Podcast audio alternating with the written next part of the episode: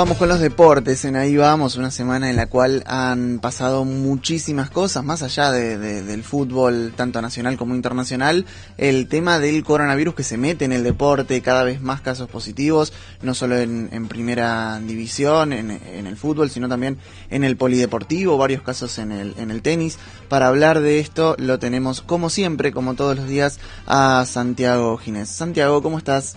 Muy buenos días, ¿cómo les va? El placer de acompañarlos. El saludo grande para todo el equipo de Ahí Vamos. Bueno, y lamentablemente tenemos que arrancar con una mala noticia para el deporte local porque el tenista Bayén Seguido Pela no podrá actuar en el torneo de Cincinnati. Se demora aún más su vuelta por la siguiente razón. Dio positivo de coronavirus su preparador físico, Juan Manuel Galván en esos testeos masivos que se hicieron a todos los integrantes de la burbuja, todos los que están allí esperando el torneo de Cincinnati fueron testeados, tenistas, el equipo de trabajo, preparadores físicos, entrenadores, bueno, todos los que estarán incluidos, involucrados en ese torneo, fueron testeados y dieron todos negativo menos Juan Manuel Galván con mucha mala suerte hay que decirlo, Guido Pela se va a quedar afuera del torneo. ¿Por qué? Porque si bien Pela y Acasuso, que es el entrenador,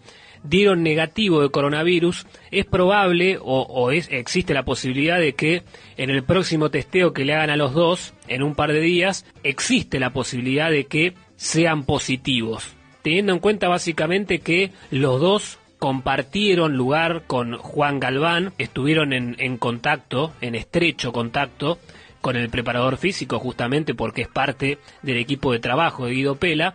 Entonces, teniendo en cuenta estas situaciones, lógicamente lo que hizo la organización del torneo de Cincinnati fue aislarlos a los tres y Guido Pela de esta forma se va a quedar afuera del torneo de Cincinnati. Llegaría con lo justo al US Open.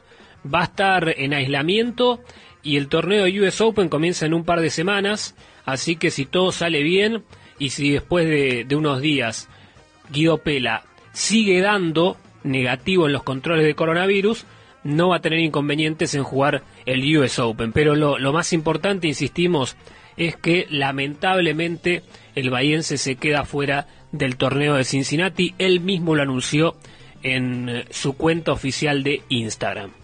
Bueno, ya está el otro finalista de la Champions League. Va a jugar frente al PSG el Bayern Múnich. Se dio la lógica, ¿verdad? El 3 a 0 contundente el resultado frente al Lyon. Más allá de que el equipo francés tuvo unos primeros minutos interesantes, con algunas llegadas de peligro, no lo pudo concretar en la red. Y a partir del minuto 17 con el gol de Nabri, prácticamente fue todo del Bayern Múnich, que ya en el descanso terminó prácticamente sellando el triunfo. Después eh, Lewandowski iba a marcar el 3 a 0 para la victoria del equipo alemán. El domingo, la gran final entre el PSG y el Bayern Múnich, 4 de la tarde, vamos a poder observar ese partido, la final del torneo o uno de los torneos más importantes del mundo. Recordemos que el viernes tenemos la final de la Europa League a las 4 de la tarde, Sevilla Inter, de todas formas, en el informe de mañana vamos a ampliar con algunos otros detalles y mencionando qué jugadores argentinos serán titulares. Uno cree que del lado de Sevilla se va a mantener Vanega y Lucas Ocampos y del lado del Inter posiblemente sea titular Lautaro Martínez, el bahiense que está en un muy buen nivel.